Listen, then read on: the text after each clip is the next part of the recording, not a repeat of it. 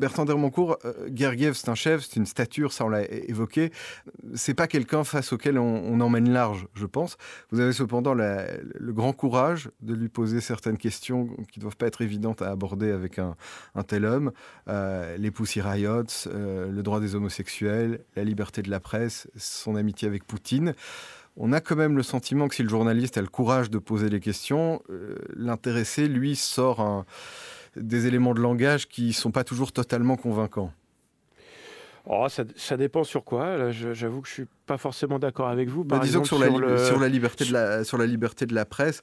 Euh, Là, d'accord. Oui, enfin, euh, évidemment. Alors lui, il répond, euh, en l'occurrence, il répond oui et non. On dit oui en Russie, les forces de l'argent, on n'est pas assez proche de l'écologie, etc. Donc, il, évite de parler de, la question du pouvoir, voilà, et de la censure.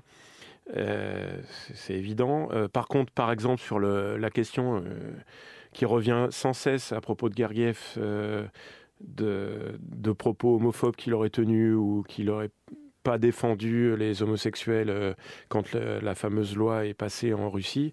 Là, il est extrêmement clair, par contre, je trouve, dans sa réponse. Et il dit que non, qu'il n'est pas du tout favorable à cette loi et qu'il est que lui, il a toujours défendu euh, des droits égaux pour tout le monde, quelle que soit la, religion, les pratiques, euh, etc. Donc là-dessus, au moins, il est très clair.